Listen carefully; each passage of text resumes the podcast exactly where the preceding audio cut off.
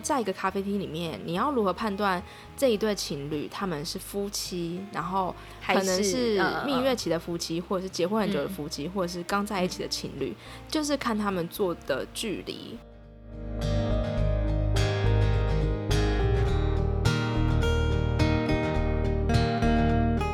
咖啡厅在不同时间点，它会有不同的氛围。嗯，那个氛围就是来自于进来的人。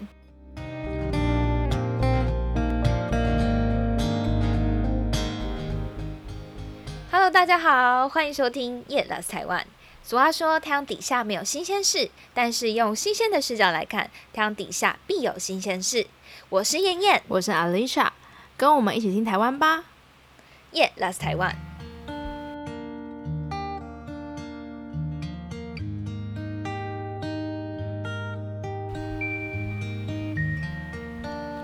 哎，很多听众啊，其实是从我们第二季的访谈内容开始，才比较认识我们的。不过啊，可以单跟大家说明一下，其实夜呃夜拉台湾呢，其实有两季的内容哦。第一季的新鲜事的内容呢，是由燕燕还有我双口对谈的方式，主题啊是围绕着生活之中的大小事情，然后去挖掘一些被忽略的故事的脉络。第二季的内容呢，我们就开始邀请了有趣的人，各行各业的人，用不同的角度去做切入，来和我们分享台湾目前的社会与文化。不过目前啦，我们是两季并行的方式在做制作。接下来我们还会发展到第三季实体的录音，然后会是用方案的形式，像是十一月二十八号，我们就将在台南的新城市进行我们的第一场 live podcast。的活动，我不知道为什么对这个英文超没自信。好，还没有购票的朋友们，赶快去搜寻 CT 呃 S E E T Y F B 的粉丝专业购票，呃，期待当天可以看到大家。就是其实真的很好奇大家都长什么样子，每次都看到后台有很多数字啊，但是想说这些人到底是哪边来的呢？很想知道，欢迎大家一起来参加。今天这集啊，其实是第一季的第十集，对我们来说也是蛮重要的一集，就是想要庆祝一下。就是没错，就是谢谢大各位的听众的陪伴。夜拉台湾从七月开台至今，从个位数的可怜收听数啊，然后一直到破一千、破三千、破六千。不管是破几千啊，我们真的都待在电脑前面等待。有时候晚上不睡觉，想说哦，那要破了吗？要破两千了吗？要破三千了吗？是不是晚上根本就不会更新？反正呢，现在看到那些收听数呢，已经不会，已经有点习以为常了啦。就是后来还有登上了 First Story 的热门节目的前一百名，超级开心，就非常谢谢大家的收听和支持。虽然都只是小小的成长，可是这些小小的里程碑，真的都是我们前进的动力。如果大家感谢大家，没错。如果大家喜欢我们的话，欢迎非常欢迎大家推荐给自己的亲朋好友，大力帮我们推分享出去。然后也非常欢迎大家按下订阅，只有订阅啊，才会有新节目的时候就会马上通知你，然后你就可以有机会帮我们做一个星星的评价。另外呢，我们也有 IG，IG 会分享其他的文化冷知识，然后欢迎呃搜寻夜拉台湾的 Podcast，然后 follow 起来。你刚有听到我在吞口水吗？因为那一整段很长，很紧张，很怕讲不好。好了好了，换你了换你了。好了好了。刚刚我们说到，我们从七月开始制作这个 podcast，其实陆续收到蛮多回馈，就是会好奇我们怎么想出这些东西，因为其实都是蛮日常，而且有点普通的东西，但是其实我们都很热爱，然后大家会对于这个观点是感到有兴趣的。今天我们就想要来跟大家分享，我们到底是怎么想出这些东西的。认真说来，我们这些题材真的都是来自日常生活，随时随地冒出来。像今天要录的这一集啊。就是来自我们的生活经验，Alicia，你要不要说一下？我们会想出这一集的那个环境和那个背景。好，我们先说一下，就是我们两个都很喜欢做一些生活中的观察，因为我们都觉得，呃，可能是我们原本的工作就是很需要多多的观察，然后才可以写出一些新的想法跟新的提案。然后像上一次啊，我们就是约在台南的咖啡厅，就想说来个咖来个开会。或者是来个来个开会，认真的开会，maybe 就是认真的一个午茶的开会。然后我们在那个过程中就想说要讨论一下十一月二十八号到底要讲什么给大家听。然后结果在途中的时候，我们就一直被隔壁的那个声音吸过去，然后真的是对无法专心哎，无法专心。然后我们两个就一直暂停，一直暂停，就是根本不知道自己在聊什么。然后瞬间我就想说好，我就问他，我就问燕燕说你是在听隔壁说话吗？他说对啊，我说我也是哎，因为隔壁说话实在太有趣了，我们就是听到了一个关键句，对。那个少女讲了什么话？对，你说，你说，你说，反正她是一个，就是我我都没有先看那个少女，可听那个声音就是一个很清脆嘹亮的少女的声音。然后少女就说：“哦，我真的超喜欢跟那种弟弟们搞暧昧的，会让整个心都年轻了起来。”听到这个关键字，我们两个就竖起耳朵。竖起耳朵，决定不开会了。对，我们来想新的计划。我们今天没有想新的计划，我们就是当下想说，也太有趣了吧。那我们就开始开始在聊说，我们都很喜欢在咖啡厅听别人说话。然后这个听别人说话这件事情，我们都觉得好值得跟大家分享一下哦。不然来录一集好了。哎，你要不要说说你有听过什么感到有趣的内容吗？曾经偷听过？我觉得咖啡厅里面的人啊，都。好像会觉得被听到也没有什么大不了的，所以说什么话都非常大胆。我就有听过，呃，关于跟炮友的，就是他们两三个姐妹，然后在一个甜点的咖啡厅，然后因为你知道，就是王美们都会挑一些真的很美丽的咖啡厅，但是聊的都是一些很辛辣的内容。他就在真的是很呛辣的 内容，他们就在聊说，他就是最近呢遇到了一个男生，然后很帅。然后，嗯，但是聊了几次之后呢，就约了出去。那约了出去呢，就顺势就发展了一个关系，就床床上的关系。那发展完之后，这个男生哎，好像就默默的很少联络了，他就有点不知道该怎么办才好。然后我当下听了就想说，OK，那可能就是就是炮友吧。然后他就后来就呃姐妹就在问他说，那你们怎么认识的？他说哦，就是在交友软体上。我说 OK，又是一个交友软体上的一些哦，你记得我们前面有一集爱爱情的配置，对对对，爱情的配置，在讲交友软体，对对对。然后我就想说 OK，又是一个交友软体的一个例子。然后过没多久，有一个姐妹就提出说：“那你男友知道吗？” 我想说，原来你有男友，不止炮友，还有男友，有一个正牌男友，当然不知道喽。他这么无聊。然后我们又就是我们每次都没有要去，呃，没有要去哪里玩，都在待在家，什么就很无聊。原来是要找新鲜事，真的是找了新鲜事，比我们太阳底下还要有新鲜事，还要还要有新鲜事。对，然后他就是呃，因为那一次一夜情，然后就有一点陷呃陷进去了。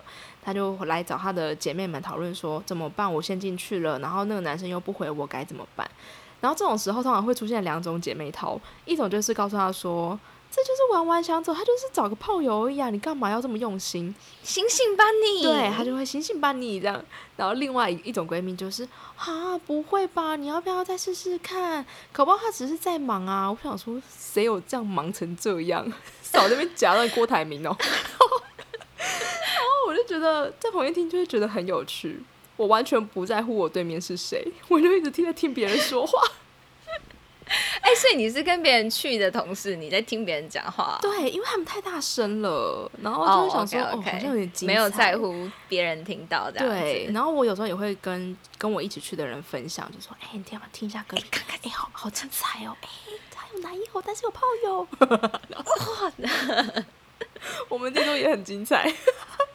我也觉得那一组真的超精彩的，但我们两个不用互相 cue，因为我们两个都同时听到。对，而且就是共呃，我觉得我觉得我交的朋友好像也都跟我有共同兴趣，就是很爱偷听旁边的人讲话，因为他们大声到你就觉得他们可能也没有在乎你偷听，因为我们就是很大正大光明的听啊。嗯嗯，我想说这样好像也是蛮融入，很像他就是我朋友哎，因为我整个融入在他的生活里，而且因为他们会讲的很坦然、很自在，对，好像。这是一件非常正，呃，或许很多人觉得正常啦，只是我们就喜欢听别人故事啊，怎么样？对，而且啊，但我自己是我印象会蛮深刻的是。在听别人讲话的当下的整体氛围，嗯，我最近比较印象深刻的是有一次我跟我的朋友约在咖啡厅，他就先回去了，因为我们就是他后来有事，他先回去。我想说，呃，我都是来咖啡厅了，我骑了这么远的路就进城了，我就要再多待一点时间弄些东西。然后结果就突然下大雨了，嗯，啊，整个那个咖啡厅就是我我因为我忘记带雨伞，我忘记带雨具，所以我就一定要等到雨停。然后我就记得那个时候一组阿姨级的客人，他们两个人就走进来，然后在这种冷冷天里面啊，然后那个阿姨就一坐下来，我觉得他真的很可爱，因为他就一坐下来就说：“这种冷冷的天就是要喝苹果茶。”然后他就用这种话，就用这种声音，然后再开始讲话。我觉得那个阿姨就整个散发出那种很幸福的感觉，就是他就开始跟他朋友分享说：“哦，在这种下雨天里面啊，他可以喝着热热苹果茶，看着那个雨天窗外的情景，就觉得自己很幸福。”然后我那个当下原本是心情不好的，可是我就听到那个阿姨这样讲话，就觉得哎，果然是。有智慧的女人，我应该要跟她学习。对对对对，然后我就我觉得这个也反映出了，就是台湾的有种。呃，中年人也蛮喜欢的小血性文化，嗯，然后对，然后接下来他们的话题啊，它有点像是一种人类切片的大观园，因为他们接下来就是很自然而然的，就谈了一些家庭啊、小孩啊等等，他们要去哪一个 shopping mall 逛街啊，然后要买什么东西啊，就是整个很中产阶级，哦哦，很中产阶级，原来你的观察是中产阶级的部分，对，就我觉得他们真的很中产阶级，就是很中产阶级的那个。Persona，我觉得就是像这样子，像我听到他们的谈话的时候，我就会觉得，哎，原来就是可能炮友也是一个很现代文化的东西，对，然后或者是而且讲出来大家也不惊讶，对，然后像你听到的那样也是，就是哦，好像小确幸也是现在每一个人同呃共同的一个共识，对，然后这都可以去拼凑我们心里想象中的那个台湾文化。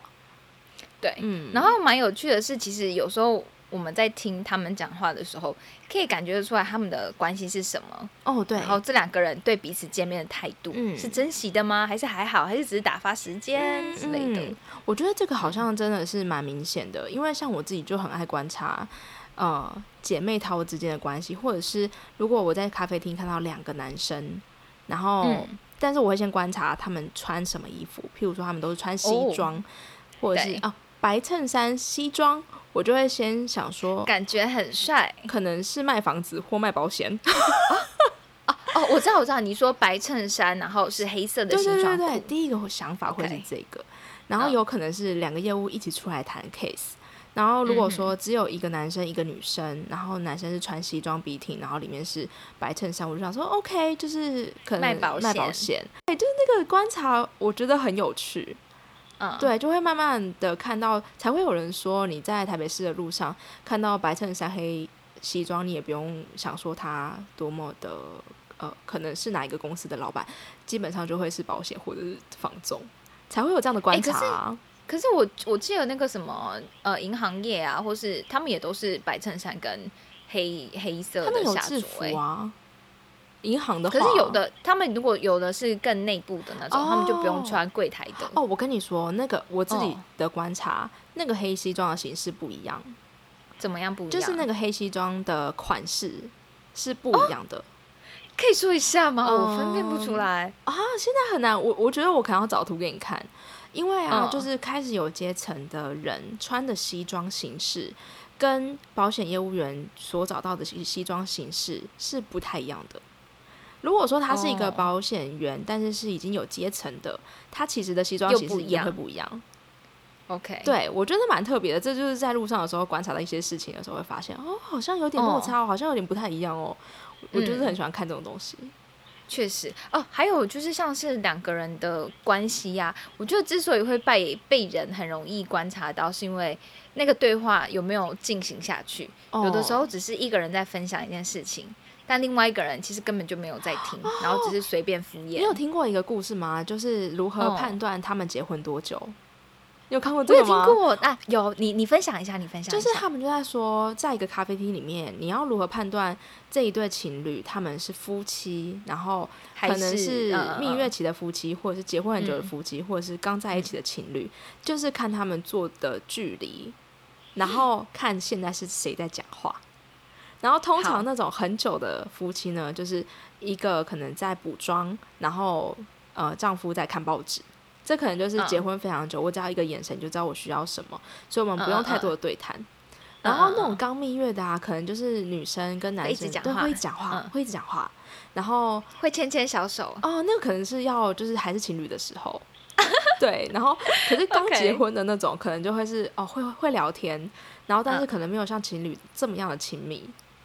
我觉得我看到那个图的时候，我觉得哦，好写实哦，就是咖啡厅里面嗯会发生的事。因为你上次有提到那个对不对？你有一个例子，我上次提到的哪个例子？就是有一个例子是那个女生一直讲话，但那个男生一直在玩手机。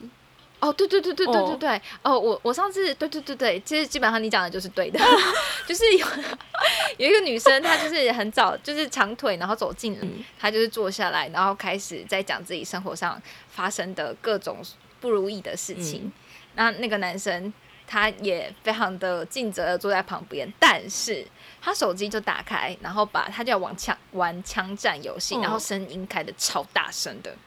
所以那女生就在旁边一直说：“哦，我好焦虑哟，或者怎么说，她在烦恼什么什么什么事情。”然后那男生的手机就是一直砰砰砰砰砰砰。在咖啡厅里不是吗？对，在咖啡厅。呃，我之前有曾经在咖啡厅打工过。嗯咖啡厅在不同时间点，它会有不同的氛围。嗯那个氛围就是来自于进来的人，可是这些进来的人就是时间点会很不一样。嗯譬如说早上，通常咖啡厅如果九点开，早上九点到下午两点的这段时间是最少人的。嗯然后这段时间会去的，通常都是一个人，这些人都会是安静的工作的，然后自己会有自己习惯的位置的，嗯这些通常是常客，所以一进来就会大家说哦，常客坐哪里，常客坐哪里，常客坐哪里。哦这些都很安静。接着两点之后开始，就会是那一些要聚会的人了。嗯然后那些要聚会的人，要么就是一群婆婆妈妈，要么就是好久不见的，就是朋友，不然就是大学生，嗯或是打扮很漂亮的美亚们就会来了。这种美亚们，或是说就是一群的那种一组的客人，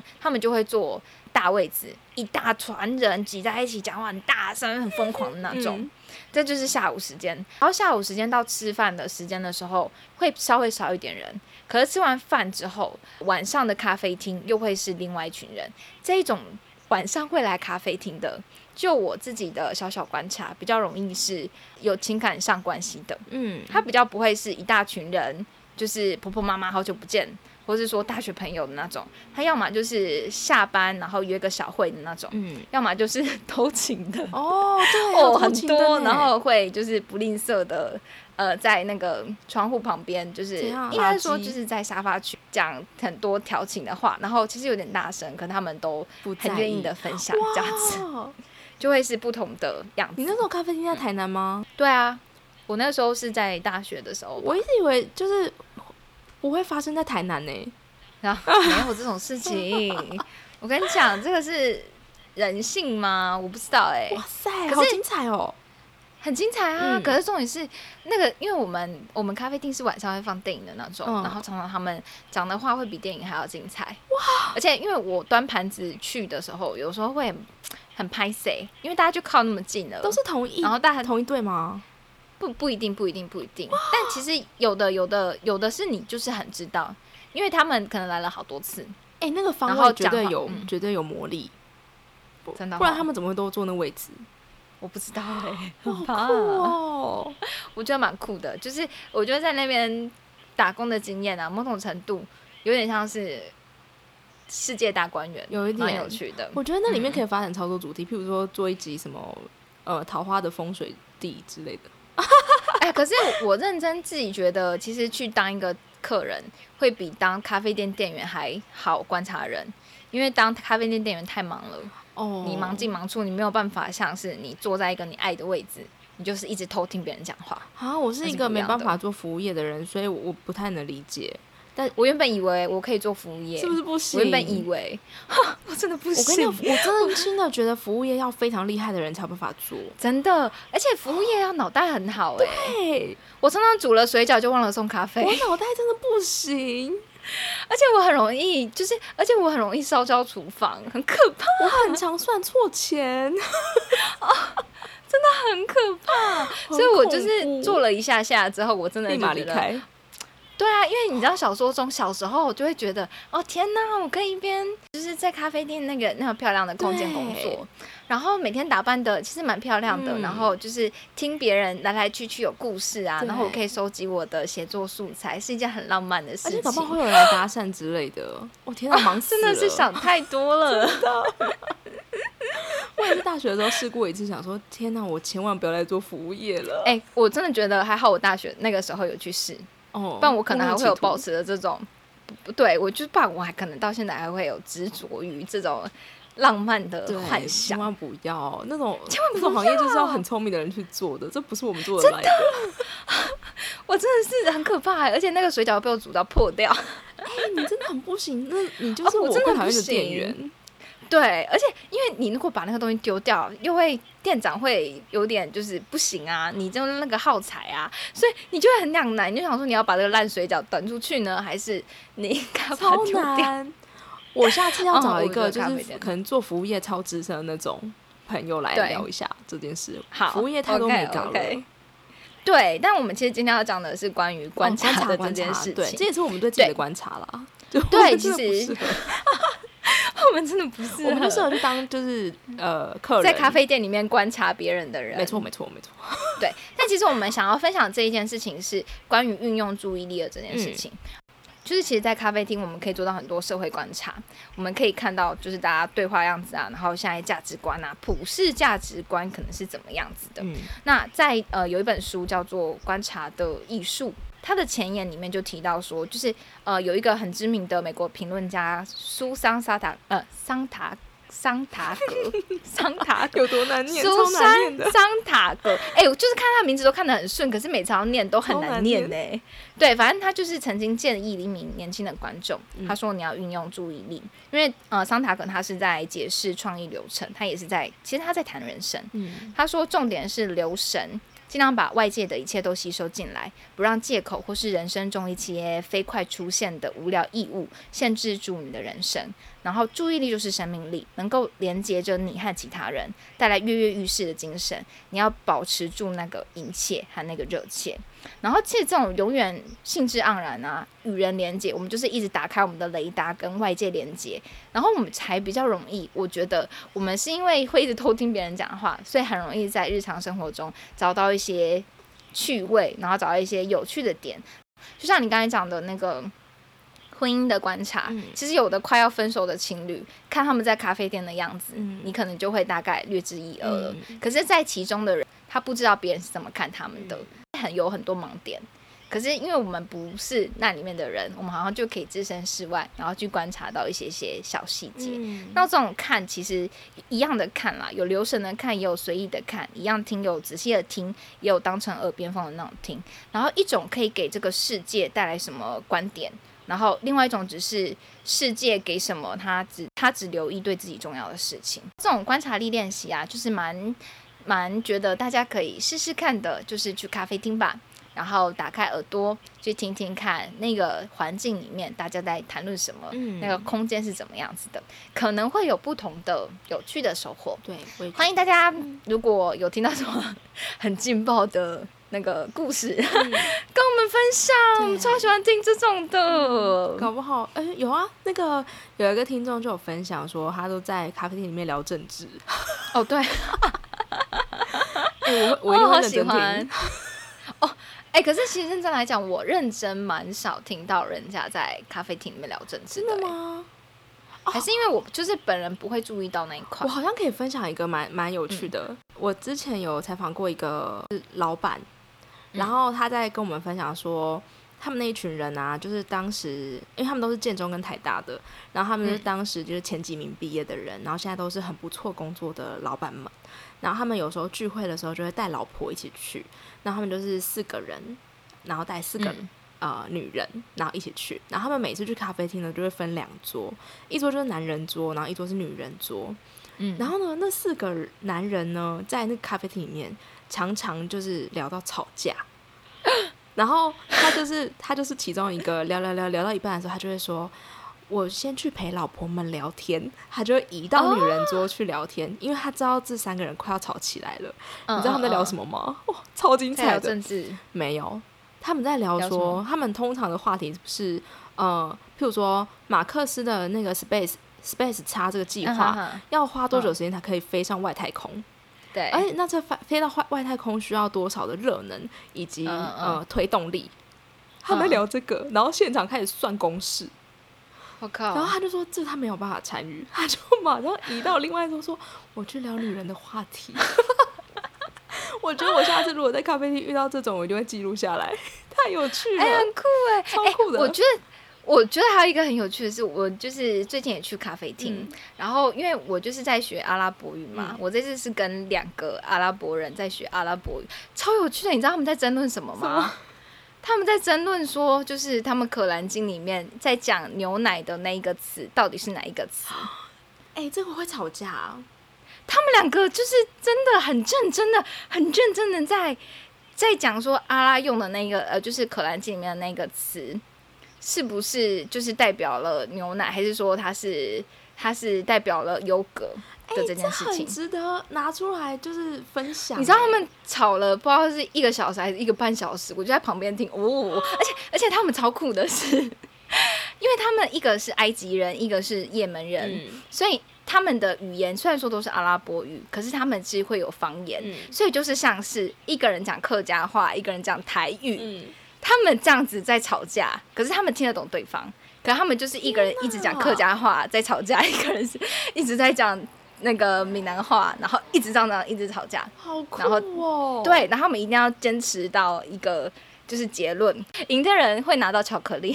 哎、这很酷哎，因为他可以看得出来，就是他们对《可兰经》里面的解释其实有非常多种版本。哎、没有，他们最后赢的那一个，他会一直赌一句，就说：“难道你觉得《可兰经》上面写错了吗？哇多天大的罪啊！多天大的罪啊！我好欣赏他。哎、这很适合，就是很很像以前那种，就是呃，那个叫什么啊？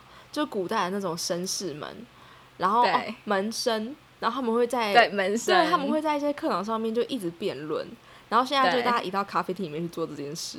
啊，对，其实认真来讲，这是欧洲最早期的时候沙龙的样子，对，就是沙龙。嗯沙龙就是从那种充满了思辨啊的那个环境开始的。其实台湾在早期在那个台北有那个山水亭，嗯还有什么天马茶阁，哦，以前大道城也是啊，日治时代的对时候那个咖啡厅的运作的样子，他们是其实很知识的殿堂，我觉得、啊聊政治、聊文学。咖啡馆啊，就是对，对就是那那种，对对对，对，嗯，其实因为刚开始想要推咖啡馆的是日本人，嗯后来嗯后来美国人来了，可是美国人他们那一那时候来，有一度把那个咖啡馆有点变成风月场所。，OK，嗯嗯嗯，就我们就是因为要去酒吧嘛，然后也因为他们也会有很多喝咖啡的习惯嘛，嗯所以他们就会去咖啡厅流连，然后为了要促进促进就是赚这些美国大兵的钱呢，就开始就是转成一个风月化的场所。哦，嗯，可是，在那个时候，咖啡还比较算是贵贵族嘛，就是比较有社经地位的人喝得起的饮料。嗯。后来是因为台湾经济起飞，所以越来越多有钱人，或是说咖啡去馆咖啡馆变成是一种生活享受，大家可以负担起那个氛围、嗯。那个空间，所以就去了，才会变成我们的日常生活。嗯，变成日常生活之后，才会讲到，譬如说，呃，没有那么政治，或是说没有那么 specs x 的那种、超难的那种数学，就会分变得很分享日常的一个对场域。是，嗯。然后最后分享一下，其实有很多作家，特别是小说家，嗯。古今内外的小说家们，嗯。他们其实非常的爱去咖啡馆嗯。偷听别人讲话，因为他们那个练习是去找对话，对话是就像 Alicia 最刚开始说的，就大家在面对面的时候，嗯。那种放松感啊，会很有自己的强调，他不是伪装起来的。他就算知道有人在听，可是他其实主要讲的是给对面这个他很信任，而且他很放松，他很有习惯讲话语气的这个对象听，所以那个时候特别容易找到灵感。呃他的语言。对对，我觉对对对应该要这么说，就是我们的观察，有时候听的东西不是呃为了要听一些八卦，或者是偷听别人的隐私，有时候是你习惯听到旁边的人在分享什么事情，其实偶尔啊还是会听到很多很有深度的讨论。那个会刺激到就是其他的主题发想，或者是我们自己在生呃工作中、生活中、创作中会有一些新的灵感。那我们刚刚说的前面很多嗯八卦的东西，真的是没办法，因为太多人在那边分享这种事，所以久而久之，而且太有趣了啊、对，你就觉得哇，这种事情太精彩了吧？食色性也，对八卦人性啊我不知道啊，说那样子的东西其实是比较少会刺激到呃我们太深度思考的对对对对嗯对，就是没有思辨的那个过程。对但是如果可以听到那种 SpaceX 怎么上，我就觉得超酷。哦，那个太难了。所以我哎可是我觉得偷偷问他们都去哪个咖啡厅。然后去做点，是不是？对，然后因为他们很酷，他们一个是数学家，然后一个是、呃科技大厂的嗯呃 CEO，然后所以他超强们的角度完全不一样，就是一个是嗯。学术角度，一个是商业角度，你就会觉得嗯。这个超值得探讨的。这个就会切到一个观看的角度。对，就是我们的观察力，其实我们是在观看别人怎么观看，同时我们也在学习别人可能怎么观看。是然后我们如果要去发展一个题目，或是想一个计划，最主要就是我们怎么看这件事情啊。对，没错，那我们我们作为一个人，只有一个想法而已。所以，可是如果我们是听其他人讲出来的话，我们就可以学到他的第二个想法、第三个想法、第四个想法。我就是很怕自己只有一种想法的人。那很可怕哎、可是我就是很容易只有一种想法，不会啊，这样就比较专注啦。对，很专注。好，然后就最后就是其实就是又回扣到我们可以看到其他人现在在关心什么，讲话的方式是什么，他们切入点是什么，看到他们的价值观、在意的事情，然后这些东西都在某些时刻，除了知道他们怎么看待事情之外，我们也从中获得启发，甚至有时候可能是点破了自己原本困扰很久的事情，让我被疗愈，然后得到一个小收获。没错，这还不错的，对的。然后我们今天这一集观察力就从咖啡厅开始，就到这边喽。没错。我们今天呃，我们前前面讲过，就是我们有 IG，大家只要搜寻夜来台湾，就会搜寻到。我好随便哦，就会搜寻到不 叶拉台湾。讲太多次大家会烦呢。对啊，大家赶快去帮我们 follow 一下，为什么不 follow？对啊，可不好啦可以订阅一下？啊，对，啊，对，也帮我们订阅一下。嗯我们平常也会分享各式各样的冷知识，我们其实也一直在做转型啦，希望说对，我们就大家边走呃边转。对，然后就希望可以 增加一点人味。如果嗯大家喜欢的话，就 follow 起来，或者是说有任何回馈或任何想法，我们其实真的很希望可以跟大家聊聊、哎，真的就是大家可以不吝啬的，就是私讯小盒子给我们。嗯，那如果真是不管怎么样都不喜欢，那就是听我们的 podcast 就好。好了，没关系啦，我们也没嗯有在强求这些事。对啊，然后我们节目每周都会固定上架，没错喜欢这个节目就大力按下订阅，嗯，然后我们也有 First Story 的打赏箱，也欢迎大家各式打赏哦。没错。今天节目就到这边喽，谢谢大家，拜拜。我们下次见，拜拜。